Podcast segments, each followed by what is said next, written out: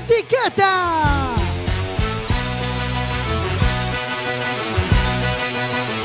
Quack FM, tu radio comunitaria.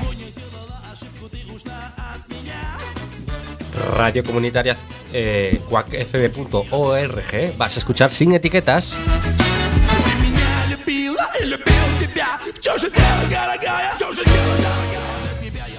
Hoy en Sin Etiquetas vamos a hablar del conflicto de Alcoa. No se muevan, que comenzamos en unos segundos.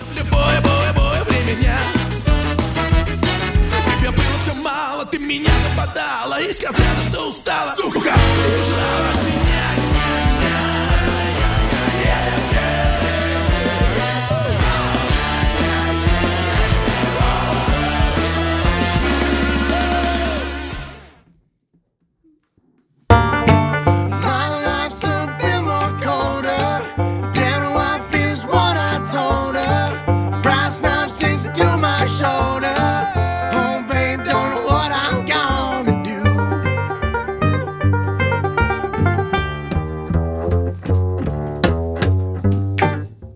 Ahí Jorge.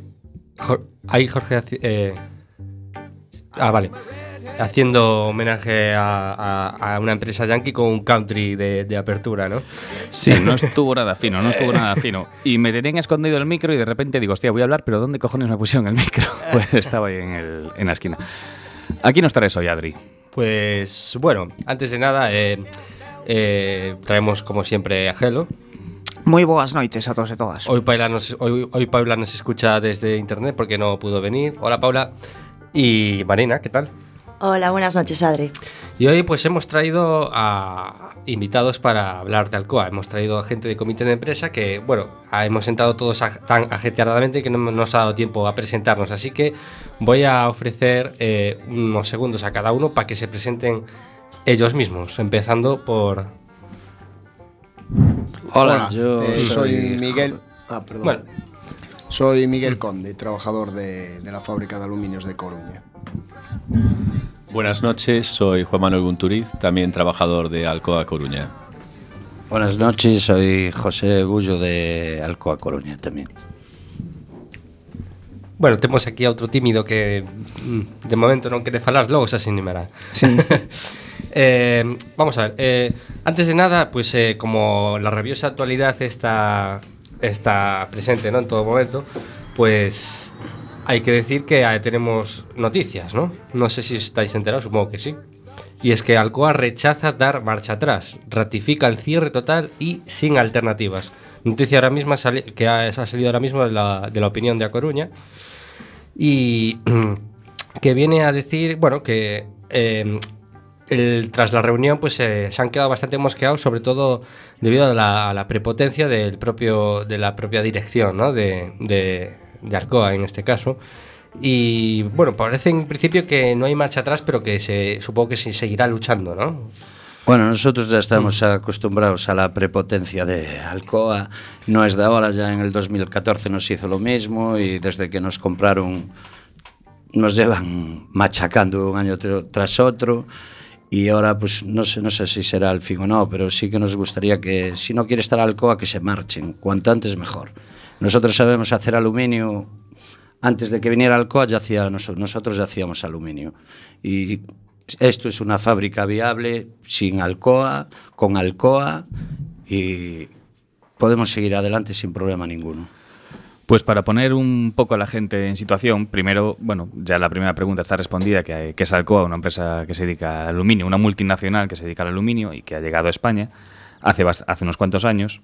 Y, y los, la primera pregunta que se, se nos ocurre así más general es, eh, ¿en qué consiste vuestro proceso productivo? Es decir, ¿qué, qué pasa en Alcoa? ¿Qué hacéis allí? Bueno, es que eh, para el que no nos conozca y para, para ellos, nosotros siempre nos basamos en que somos ignorantes de todo y, y vamos, y empezamos siempre por el principio y, y aquí no sabemos nada. Ah, Yo empecé por el final. Entonces, bueno, porque también, claro, teníamos algo, bueno, algo bastante novedoso. Reciente, contar, claro. unha última Claro, noticia. Una, una última hora. Pero vamos al principio. ¿Qué es Alcoa? ¿Qué os dedicáis? Alcoa es una empresa productora de aluminio, eh, tiene diferentes sectores, pero nosotros nos dedicamos al sector primario. El sector primario eh, se basa desde el proceso químico de la, obtención de la, de- del silicio y la- después, mediante electrolisis, eh, conseguir eh, la elaboración del aluminio, que después pasamos a unos hornos y eh, hacemos nuestro producto final, que se lleva a otras empresas que se terminan, terminan de, de elaborar productos finales, que son los, los perfiles que conocemos, las latas de, de refrescos y otros productos que ve- ven los ciudadanos. ¿no? O sea, bueno, del mineral de la naturaleza extraéis el aluminio, ¿no? Se extrae, Para, luego... se- por procesos químicos se, se obtiene la, de la bauxita se obtiene el- la alúmina. Vale. y, y mediante electrolisis conseguimos el aluminio. El aluminio que luego usamos en mil cosas en, en nuestra vida diaria. Eh, ¿Existe alguna diferencia entre la planta de Coruña y la otra planta gallega que tenemos? Eh, la, la diferencia está en el tipo de electrodos que usamos en las cubas electrolíticas. Ellos es- usan un electrodo sólido y nosotros usamos un, un tipo de electrodo basada en pasta electrolítica que es continuo. No tenemos que sustituir un electrodo para, para eh, cada cierto tiempo, sino que vamos aportando el material de ese electrodo y se va formando solo dentro de unas cubas. Mm, Para los que hayan soldado alguna vez y con electrodo, se imaginan esa varita fina que, que, es la que da la aportación y tal, pues cuando ha pasado por delante de Alcoa igual no ha caído en la cuenta que esos tubos que hay huecos, que igual también son electrodos, ¿no? A lo bestia, pero electrodos. No, no, no, no, no son, no son de ese tipo. Es, es muy difícil explicarlo sin conocer las No, instalaciones. es como una pila. Vale, tiene un polo positivo, un polo negativo, vale, y eh, por ahí por uno entra la corriente, por otro sale a través de, de una pasta electrolítica, vale, y ahí es donde es como una piscina llena de aluminio y se, ahí se va metiendo un- la lúmina que es como cemento, se va transformando sobre un, un baño electrolítico y, eliminan, así diciendo un poco así coloquialmente, sí, que va, es, llega la lúmina que es oxígeno y aluminio, se elimina el, el oxígeno y queda el aluminio. Se queda abajo el aluminio porque uno es polo positivo y otro es polo negativo, eh, se repelen, entonces uno queda abajo y ahí queda el aluminio. Cada cuba viene teniendo sobre 15.000 kilos, 12.000, depende. Pero bueno, que eso, que es un proceso que nosotros en La Coruña y San Ciprián es distinto por el sistema, ¿sabes? Pero lo que es la, la- lo que es la lúmina, la tal, es todo os igual. dedicáis básicamente a lo mismo. Sí, sí, hacemos todo, todo igual. Y, y entonces para este proceso, y pensando ya para luego en los problemas laborales que puede traer todo este proceso en el que estamos, eh, ¿qué tipo de trabajadores de oficios hay dentro de Alcoa? Es decir, supongo que habrá electricistas, por ejemplo. Sí, a ver, eh, aquí tenemos varios departamentos. Uno es el de mantenimiento, que hay normalmente, bueno, pues mecánicos y eléctricos para arreglar nuestras máquinas y para todo el tema de, de- de electrónica y electricidad. Ahí tenemos una subestación propia. Después tenemos operarios que están en las series electrolíticas, que es donde está esa cuba, donde hay un ánodo y un cátodo, donde aportamos la lúmina y sacamos el metal, que es el aluminio. Ese metal se chupa a través de unas, bueno, unas chuponas, se lleva una bolsa y al- se lleva la nave que está en el medio de ambas series y ahí es donde lo echamos en los hornos, le damos las aleaciones que según nos demande el cliente y lo transformamos en unas barras que le llamamos tochos o unas placas más grandes que después van para la otra parte que es la laminación, que no, eso no lo hacemos nosotros. Tenemos varios distribuidores aquí en Galicia, aquí a 100 kilómetros, como es el por la, en la zona de Valga, de Padrón, y por eso somos bastante atractivos las plantas aquí en Galicia, porque están aquí al lado, cerquita de, una de las extruidoras más grandes de, Europa, que es Aluminios Cortizo. Y bueno, pues eso, tenemos especialistas que son en la rama de la electrolisis y en la rama de la fundición. Y después tenemos mantenimientos de todo tipo, mecánicos y eléctricos. Y más o menos en esta explicación que acabas de dar, casi viene justificada la, forma alargada que tiene la, nave, que es una cosa bastante curiosa, ¿no? Cualquiera que haya pasado por mi incendio se habrá dado cuenta. Sí, en principio es por la, por la fisonomía del, del trabajo. ¿no? La- el- las cubas eh, van conectadas en- seriadas, como si fueran pilas, una tras otra. Tenemos eh, una, una serie que tiene 144 cubas una tras otra, entonces hacen el recorrido de ida y vuelta esas 144. Cada cuba mide, en la serie 2, pues mediría unos 8 metros de largo lo que ocupa, más o menos. Más o menos, igual me equivoco. ¿eh? Pero bueno, eh, entonces eh, tenemos una nave de 800 y pico metros que está, está toda de un lado a otro, ida y vuelta, el, el circuito de cubas. Y de esas cubas se van trabajando una a una. En la serie 1 es un poco más pequeña. Toda esta infraestructura, todos este, estos procesos, claro, vienen a, a revelar la importancia de- del consumo de energía que tiene una planta como, como Alcoa, ¿no? Que parece que por ahí viene el problema un poco, ¿no? Sí, el, el proceso electrolítico requiere una cantidad de corriente muy elevado. Las cubas trabajan como si fueran pilas. Cada cuba está en torno a unos 4 voltios de tensión. Pero esas 144 cubas te obligan a estar en torno a los 550 voltios de tensión en la serie 2 con una corriente altísima, por encima de los 100.000 kiloamperios. Entonces, eh, eh, eso traducido a, a megavatios es un coste bastante elevado, porque son, estamos consumiendo en continuo, a plena potencia, cerca de los 220 megavatios. Para dar una pequeña idea de lo que consumen de energía, eh, así bicheando datos esta tarde, eh, más o menos Alcoa creo que facturaba alrededor de 11.000 millones. Más o menos tiene de gastos cerca de 10.000 entre gastos de múltiples cosas y el gasto en personal solamente eran 268 millones. Lo cual te dice que puede doblar los salarios que creo que tampoco le lo notaría demasiado. O sea, no. Es una empresa que básicamente te vende energía, ¿no? Directamente. A ver, nosotros siempre decimos que transformamos la energía eléctrica en aluminio. Nosotros venimos pagando una factura media entre 5 millones y 6 millones de euros mensuales. andamos cuando el coste de la energía era el que debía de ser, andábamos sobre cerca de unos 60 millones de euros anuales. Ahora casi estamos casi en 100 millones de euros. De ahí la, la falta de competitividad que dicen ellos, pero es un tema económico. O sea, mm. si hemos pasado de 60 a 100, todos sabemos restar perfectamente y son los 40 que ellos dicen mm. que pierden, lo sabe hasta un niño de mm. 5 años. Mm. Ese es el tema principal. Entonces nosotros no podemos competir con países de la Unión Europea que están pagando a 35 euros el megavatio cuando nosotros estamos en 70 euros el megavatio. No solo la industria, la industria electrointensiva, eh, sino nosotros en nuestras propias casas lo mm. estamos notando todos los meses en las facturas. Nosotros no queremos una tarifa especial para la industria electrointensiva, nosotros mm. queremos que se audite el sistema y el pool energético español y que paguemos por lo que realmente vale la energía, no por la última y el último coste tope de la producción de energía, que es lo que estamos haciendo. Ni siquiera hacen, un- hacen una media. La energía más cara es el, el- lo que pagamos en el recibo, la energía más cara de producir, no la más barata, no habían una media.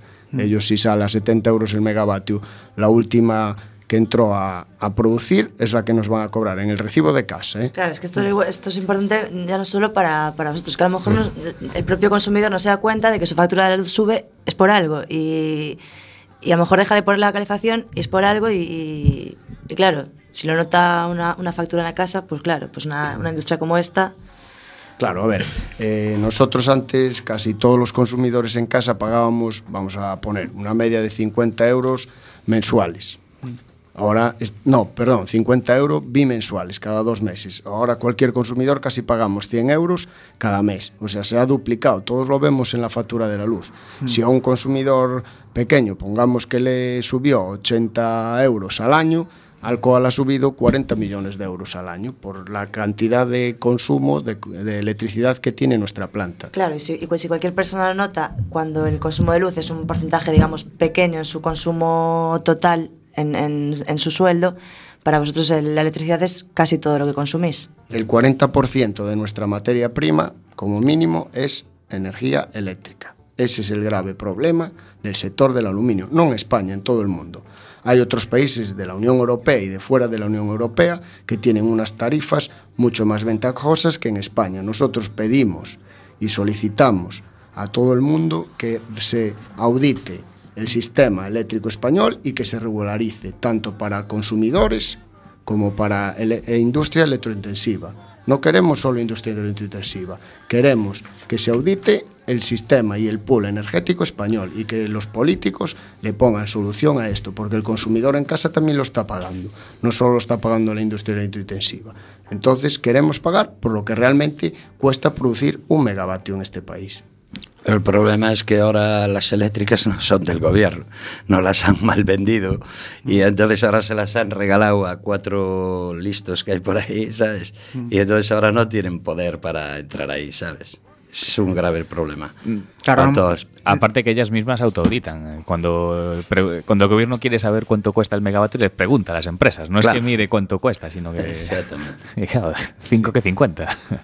En principio, eh, eh, el, mercado eléctrico tenemos un siste- una parte que es eh, propia del gobierno, que es eh, Red Eléctrica Española, que es la, que se encarga de distribuir la energía a lo largo del país, pero que debería también eh, tratar de, controlar el precio. Y para hacer eso necesitaríamos que las conexiones con el resto de Europa de intercambios de energía se, se se facilitara eh, la compra de megavatios en países que son mucho más baratos para hacer- obligar a las eléctricas de aquí a poner precios razonables y no poner precios, como ha, ha dicho mi compañero, que los estiman en función de lo que más les ha costado.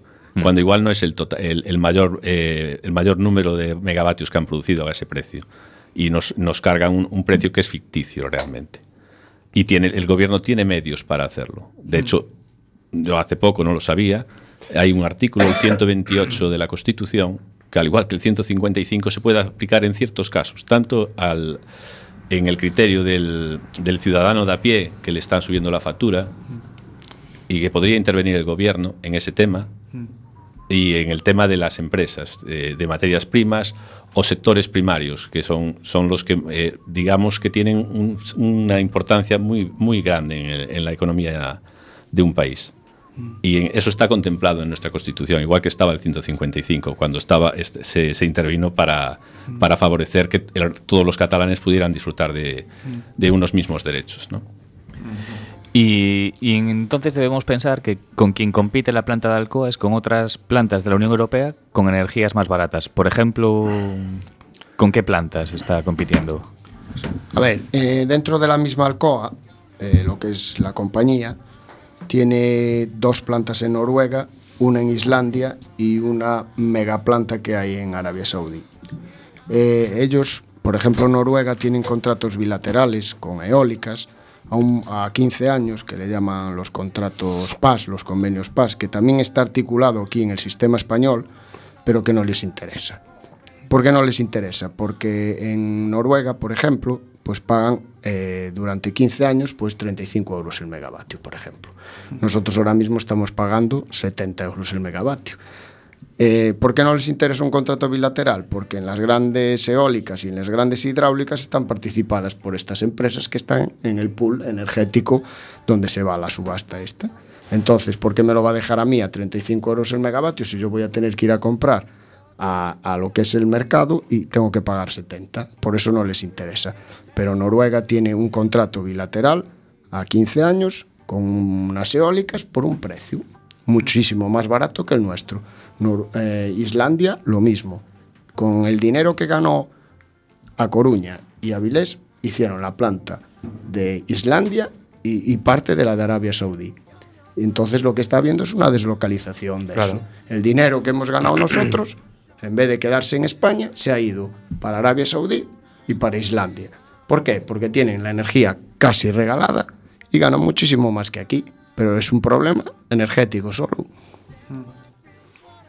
Pues con el problema energético vamos a hacer un pequeño alto en el camino y vamos a escuchar casi Una gallegada.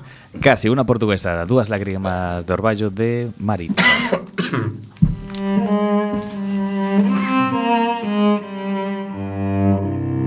Duas lágrimas de orvalho caíram nas minhas mãos quando te afaguei o rosto. Pobre de mim, pouco valho, para te acudir na desgraça, para te valer no desgosto. Pobre de mim, pouco valho, para te acudir na desgraça para te valer no desgosto. Choras, não me dizes. Não é preciso dizê-lo, não dizes. Eu adivinho.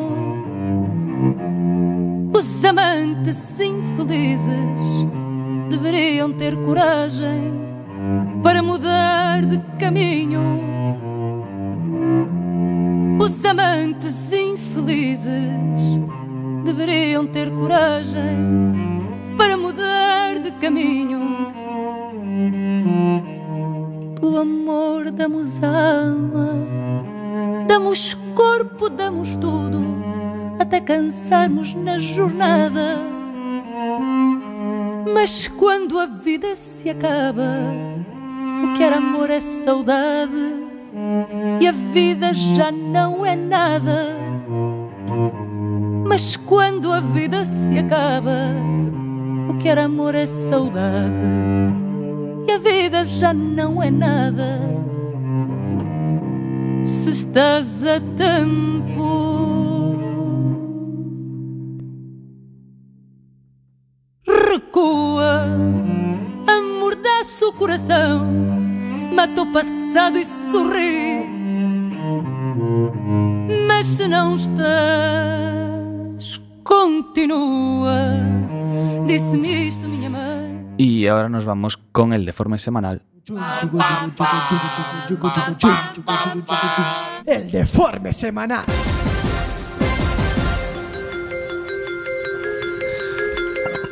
Boas noites, Gelo.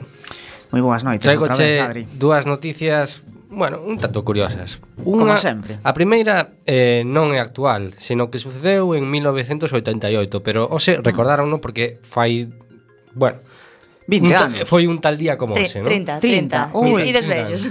Ai, miñas matemáticas, 20 anos, digo, eh. Ocurriu un feito digno de, de, de cine negro, non? Contamelo. Tres mortos. Sí. Un, muller aplastada por un caniche que caeu desde un piso 12. Carallo pa o caniches. Carallo pa caniches. Ainda que bueno, bueno. Dous, muller atropellada cando se acercaba ao ver que o que había pasado. Vaya, vaya por Dios. Tres. Desgracia chama desgracia. Sí. Home que se infarta ao ver todo, todo ese... Todo, todo, todas esas mortes. Todas esas mortes. Ai, vai, por Dios. Hai días que é mellor quedar na casa, non? Eh, un cartel dunha gasolineira de Florida di tal, tal cual isto. Prohibido calentar a orina no microondas. Pero como como, como é iso? eh, a xente que bebe cousas raras ou como vai o tema. Resulta que a gasoliñeira está cerca dun laboratorio clínico onde se fai control de drogas. Amigo. Pero logo por que cantar a orina? Para dar o cambiazo no momento adecuado e para dar que dé o pego porque ten que estar quente. Pois moi ben o cartel entón. Non só deixará de cheirar a mexo a comida, senón que ademais axuda de verdade aos pacientes. Eh, un momentiño que vamos a decir as preadas de Pablo Casado da semana. Sí, bueno, yo, pues como siempre, tengo que traer el resumen de Pablo Casado y esta vez no vengo tan, tan caldita como la semana pasada. Y es que salió hoy una entrevista en el Financial Times de Pablo Casado hablando de, de los presupuestos. Dice que pueden suponer, a ver, porque esta frase es muy Rajoy, pueden suponer el germen de una nueva recesión en el comienzo de otra, de otra recesión cuando todavía no se ha conseguido superar la anterior. Esto es casi como el alcalde y el vecino. El alcalde y vecino casi. O sea, el germen de una nueva recesión en el comienzo de otra recesión cuando todavía no se ha conseguido superar la anterior. Vamos bien. Y hoy, O sea que será unha, unha recesión continua realmente. bueno, no sé, porque si comienza... Claro, non sería comenzar. No, no, no. Desgracia llama desgracia. Sí. Y también se ha definido como político. Ya sabemos cómo es como político y es reformista, liberal y conservador. De todo. Pues tú puedes hacerte político a tu medida, como tú quieras. Liberal en la economía, conservador en política territorial y demócrata cristiano en valores. Y está aquí el resumen de Pablo Casado esta semana. Solución. Fora Yankees. Fora Yankees!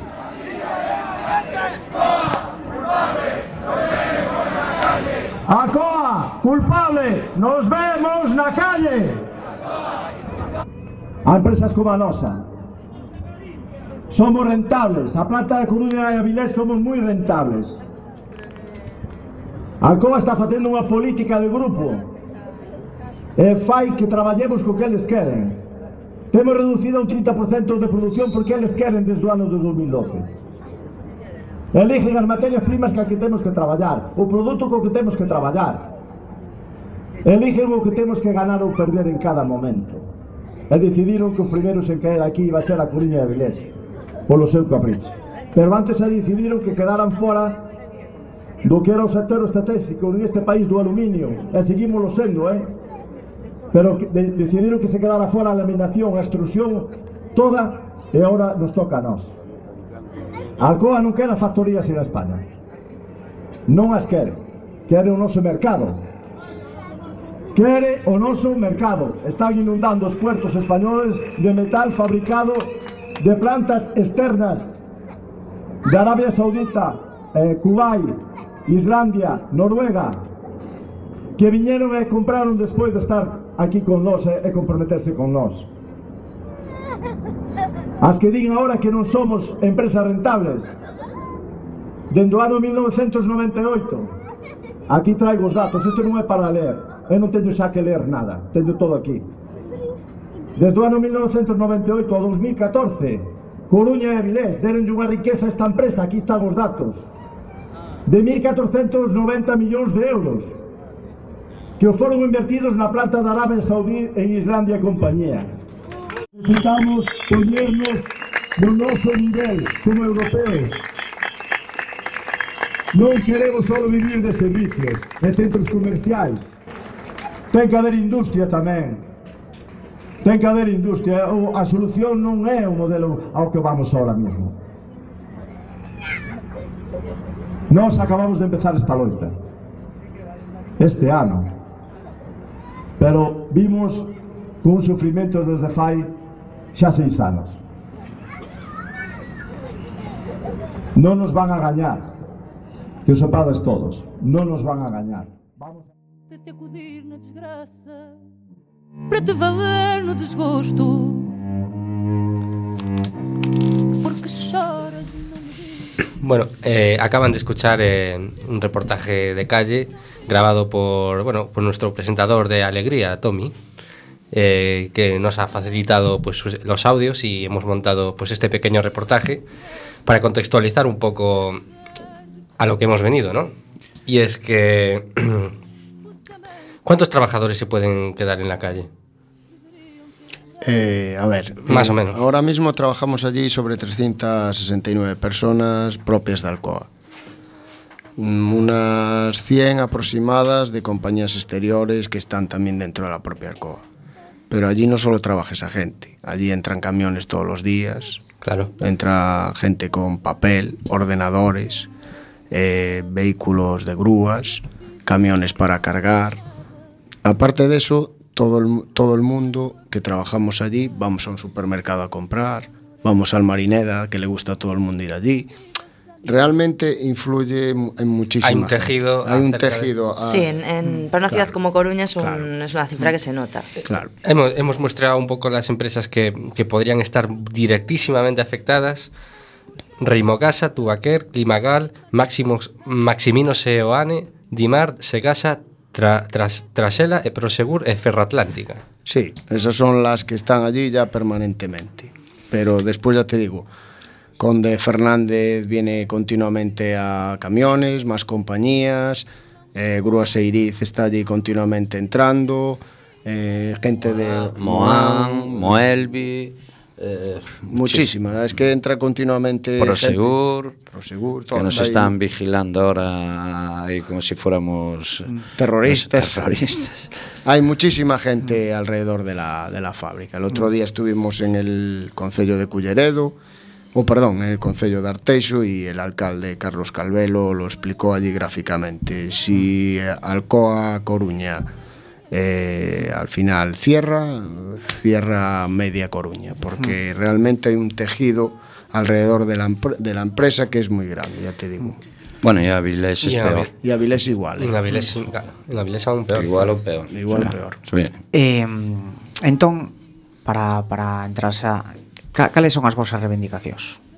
A ver, eh, nosotros lo primero que queremos transmitir a todo el mundo é es que queremos que se paralice este expediente de extinción de empleo. Para poder hablar y negociar no podemos estar amenazados. Lo primero es le pedimos a la compañía que levante el expediente de extinción de empleo y después pedimos una mesa de negociación entre el gobierno, administraciones autonómicas y locales y entes sociales, que son sindicatos, que son los representantes de los trabajadores.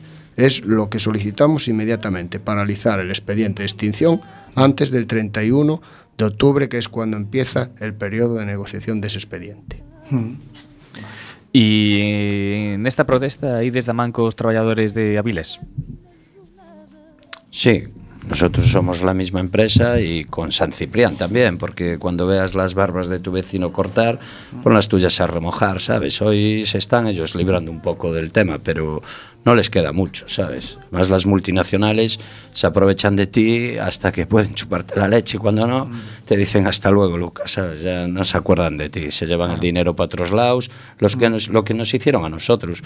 Pero nosotros, ya lo dije al principio un poco, sabemos hacer aluminio sin ellos, perfectamente además, y, y no tenemos ningún problema en seguir adelante con esto, ¿sabes? Nuestras fábricas se siguen fabricando y, y estamos preparados pues para seguir años, eh, 10 años, 15 años, 20 años. Lo que pasa es que esta gente es eso, lo que decía antes mi compañero Corbacho en el, en el el presidente del comité, que es eh, en, el, en el corto este que pusisteis de la manifestación.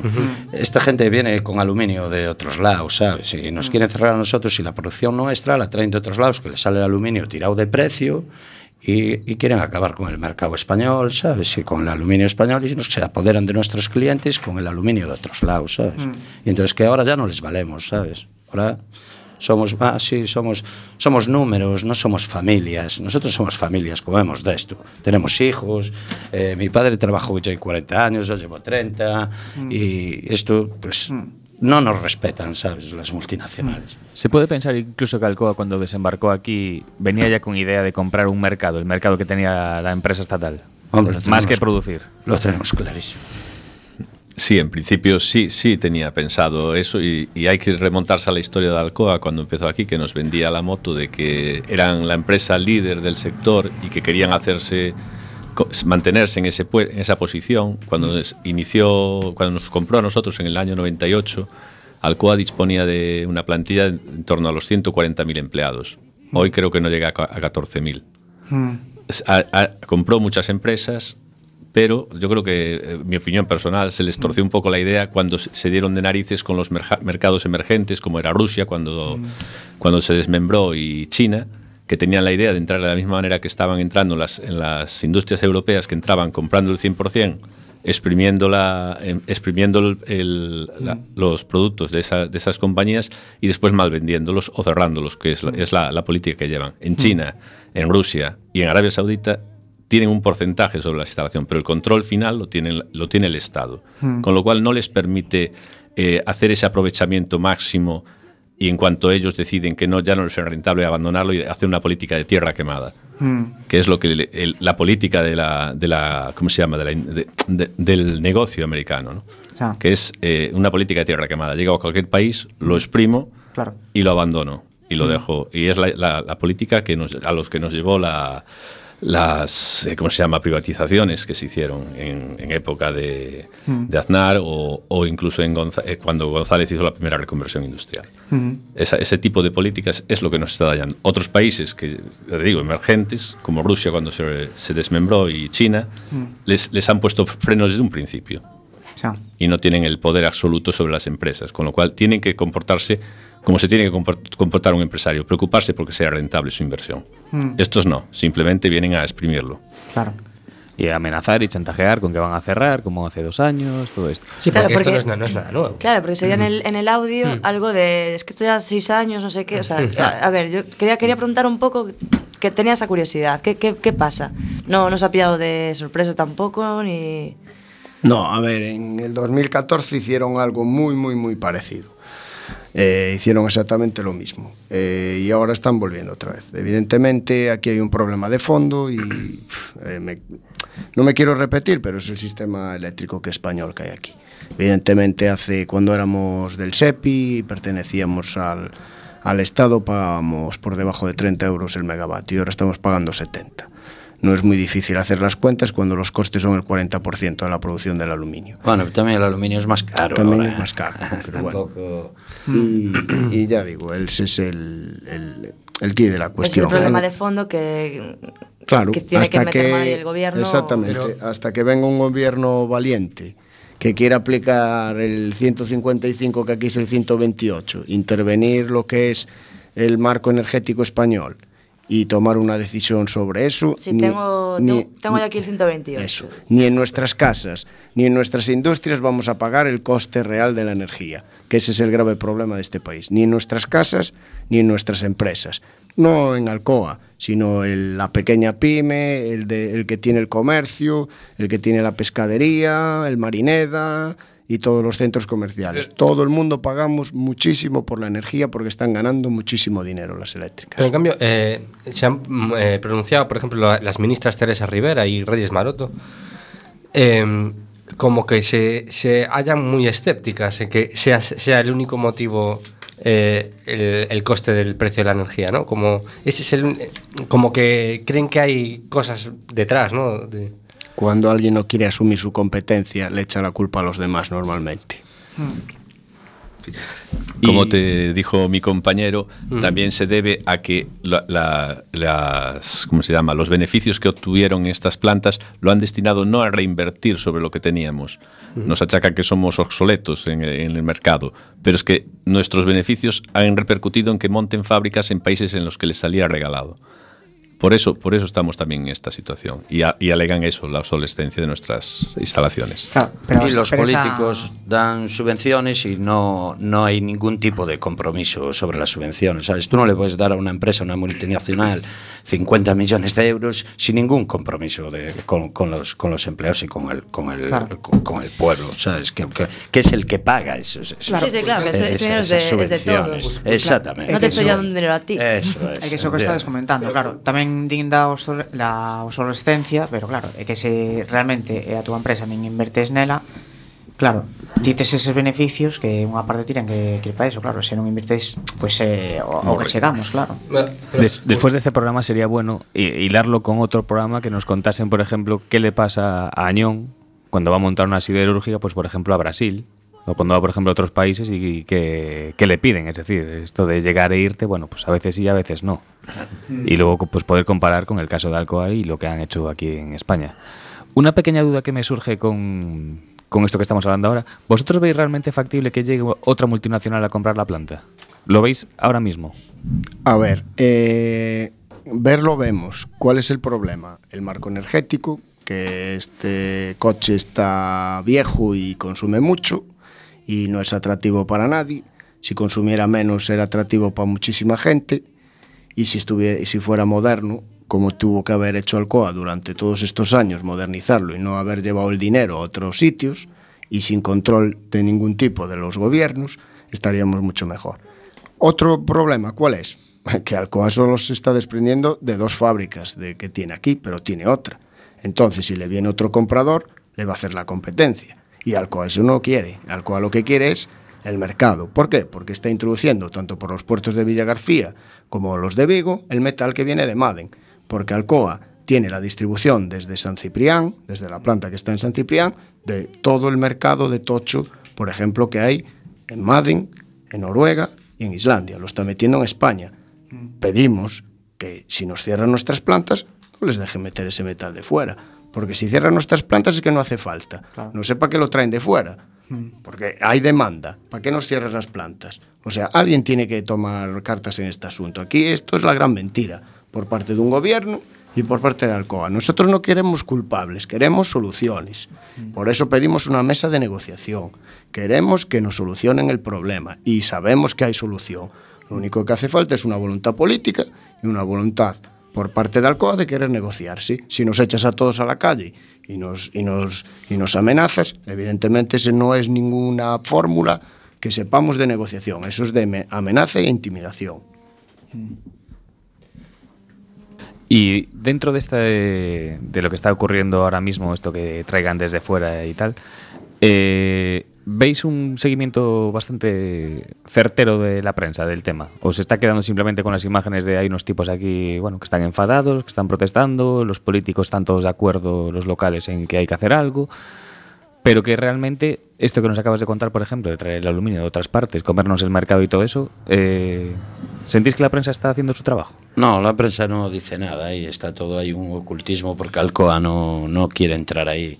Pero nosotros lo sabemos ya desde que nos pararon el 30% de la producción, que están introduciendo el metal y ahora es- su idea es traerlo todo de allí ya. La- lo que produce La Coruña y Avilés, ¿sabes?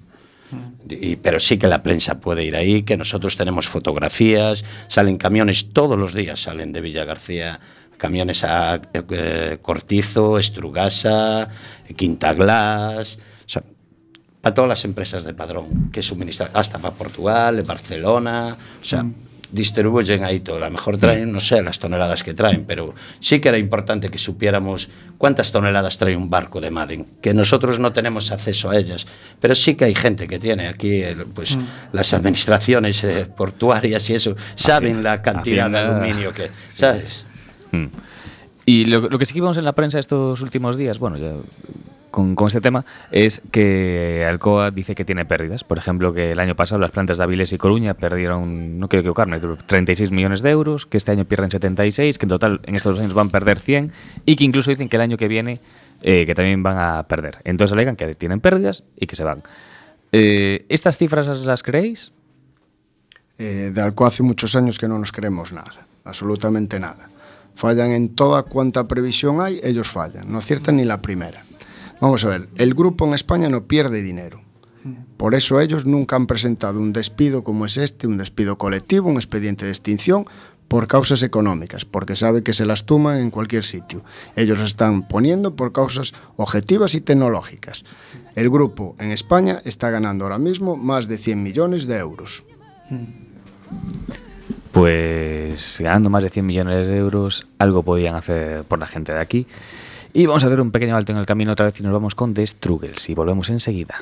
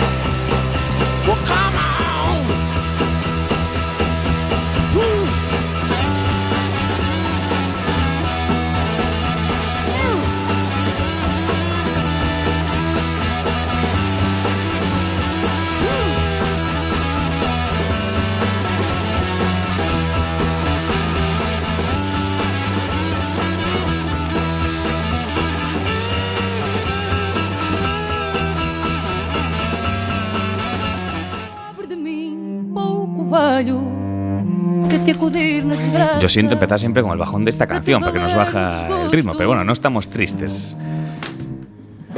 ¿Qué pregunta nos tenías en el tintero, Adri?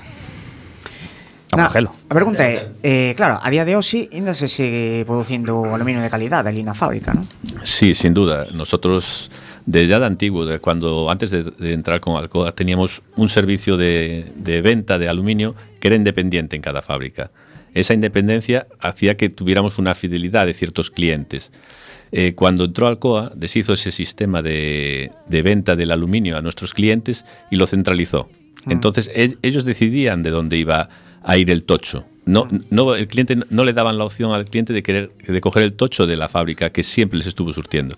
Y tuvieron eh, rechazos, quejas de los clientes, pero a fuerza de, de forzar la situación, la empresa consiguió que un- unos aceptasen eso y, otro, y en algunos casos se perdió el cliente.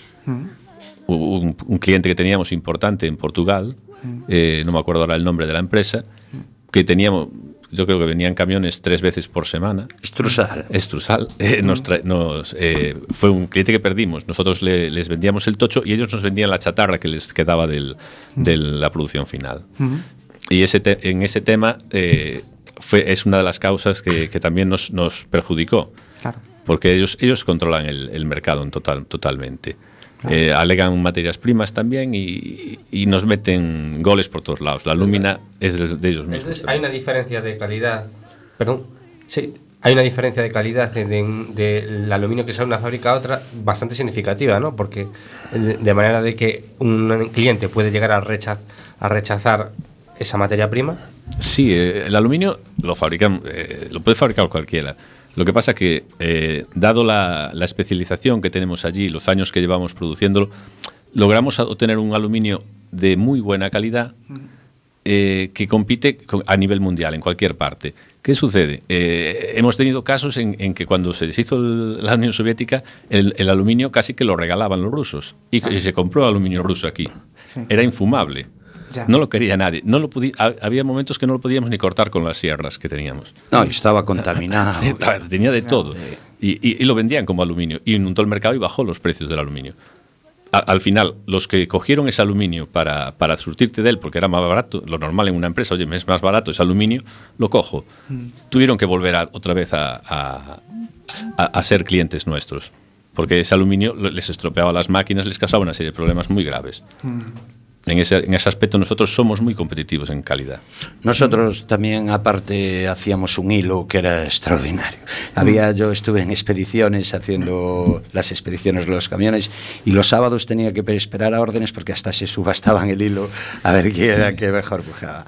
Teníamos un hilo buenísimo, del hecho nos, nos lo quitaron y se lo llevaron para Islandia y los clientes, o sea, eran rollos comerciales, ¿sabes? Porque todo el mundo quería el hilo de La Coruña, ¿sabes? Teníamos el hilo buenísimo, buenísimo. Ellos, ellos alegaron que el hilo no era su, unidad de negocio. Ellos no vendían hilo. Alcoa ninguna planta de- del mundo tenía, tenía hilo de aluminio. Entonces no era algo que les re- resultara interesante, pero era, era muy beneficioso para nosotros. Nos daba mucho beneficio. Teníamos clientes fijos que no querían otra cosa. Entonces, si- sin ser eh, una unidad de negocio, veían cómo funcionaba. Era una máquina que estaba en continuo las 24 horas fabricando y cada creo que eran cada 45 minutos, salían dos toneladas de hilo acabado para venta. Y era en continuo. Eh, ¿Qué sucede? Eh, entonces vieron el negocio y dijeron, montamos un, un laminador en Islandia. Montaron el laminador en Islandia Y llevaron para y, y se llevaron la producción para la deslocalizaron a Islandia. Entonces, eh, la, la consecuencia fue que muchos de los clientes los perdieron porque no lograron ni la calidad de aquí. Nosotros con una máquina vieja y nuestra experiencia lográbamos algo que ellos no conseguían con una máquina de última generación. Entonces, eh, es, la, es la, la falsa, ¿cómo se llama? La falsedad que tienen ellos a la hora de, de gestionar esto. Dicen, no, no es un producto que nos interese, pero vamos a montar un laminador en Islandia. Sí, Señores. hacía una bobina que nosotros, decía el compañero, 45 minutos, ellos lo hacían en 10 minutos, pero no era la calidad nuestra. No era la calidad. Nosotros es Galicia calidad. exactamente. Yo antes les pegué un palo a los políticos así sin venir a cuento y era a través del respaldo político, si realmente tenéis, os sentís respaldados por ellos. Eh, me toca a mí eso. A ver, el respaldo lo tenemos, pero aparte del respaldo queremos acciones ya. A ver, llevamos muchos años con el respaldo de ellos, pero queremos que intervengan en el sistema eléctrico español. Las palabras son muy bonitas, los apoyos nos dan muchas fuerzas, pero queremos hechos. Las palabras ya se han terminado. Ahora Alcoa va en serio. Tenemos Coruña y Avilés un expediente de extinción de empleo encima de la mesa y las palabras ya no valen. Ahora hay que ir a los hechos porque hay que levantar ese expediente y después tendremos que buscar en una mesa tripartita, tendremos que buscar la, la paralización de ese expediente y la negociación, pero sin el expediente encima de la mesa, porque no podemos negociar con una pistola apuntándonos. Tenemos que decirle al gobierno que negocie con Alcoa y que busquen una solución, pero una solución no momentánea, queremos una solución con un futuro. No queremos ayudar a Alcoa para que se vuelva a ir otra vez. Queremos que mantenga el empleo y las inversiones en este país. No vale un cheque en blanco como llevamos seis o siete años dándoles un cheque en blanco y desviando el dinero a otros sitios. Los queremos aquí en Galicia y en España. Yo tengo una, una- es más una duda técnica. Eh, em, bueno, esto lo he leído en, un periódico informativo, así que la, información puede ser algo errónea, pero eh, Aparecer Alcoa ha recibido mil millones de euros en ayudas públicas durante los últimos 10 años por una cosa que es el 30% de la subasta de ininterrumpibilidad. Vale, ¿qué es esto de la subasta de ininterrumpibilidad? Vamos a ver, a ver, a ver si lo sé explicar. La subasta de interrumpibilidad fue el sistema que se, que, se, que se generó como solución al problema energético de estas fábricas de consumo intensivo.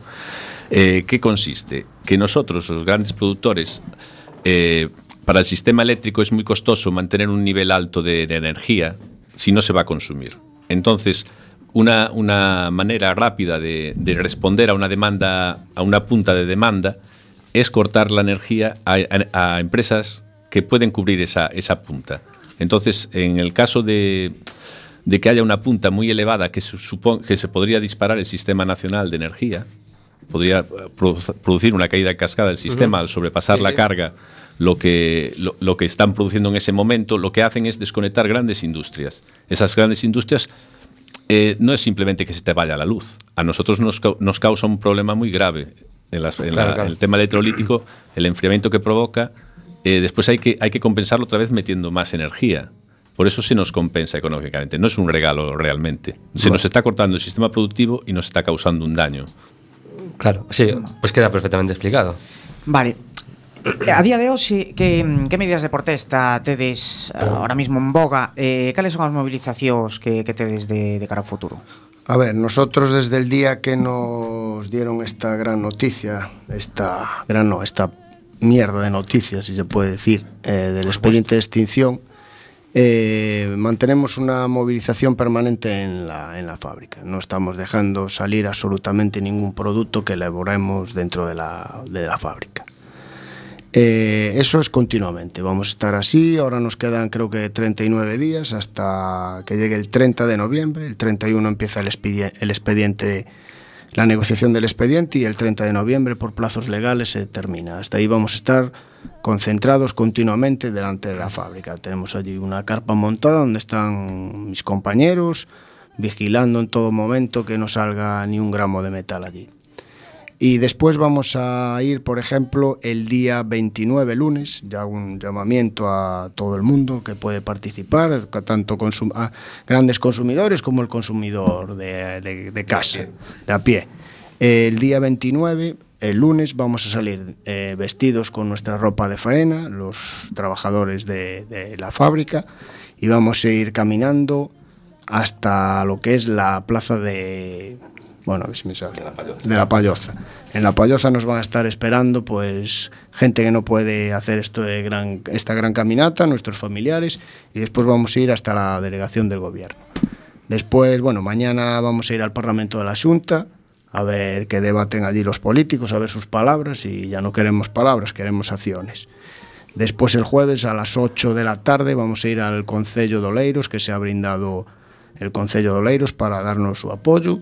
A las ocho y media vamos a ir al Concello de Culleredo y bueno, estamos continuamente. El, hoy han tenido esta reunión y bueno, a ver si hay otra, otra siguiente reunión y ya Alcoa pues está algo más receptiva y si no, a ver, ahora le- está en manos de los políticos. que fuercen a Alcoa que se vaya y que si no quiere trabajar, que nos deje trabajar a los demás como lo llevamos haciendo muchos años. Pero hay una pequeña pregunta que a ver si nos cabe muy rápida, muy rápida. ¿Qué medidas de presión tenéis pensadas, aparte de manifestaciones? ¿Va a haber cortes? Es decir, ¿esto eh, tenéis pensado llegar hasta lejos? Es, es descubrir las cartas también al gobierno.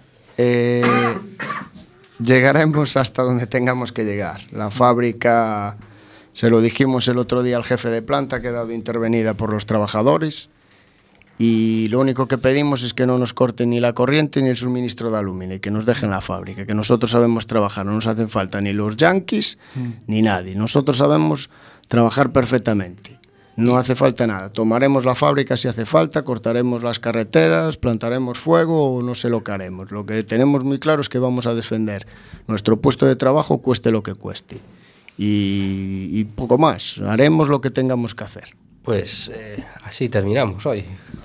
Pues sí, moitas gracias. Muchas gracias por venir. A, por vir. A vosotros. Gracias, mucho ánimo. Muchas gracias. Y gracias a Coruña entera por apoyarnos. Bueno, y a todos los ayuntamientos del alrededor. Pues nos vemos la semana que viene. Un saludo esta semana.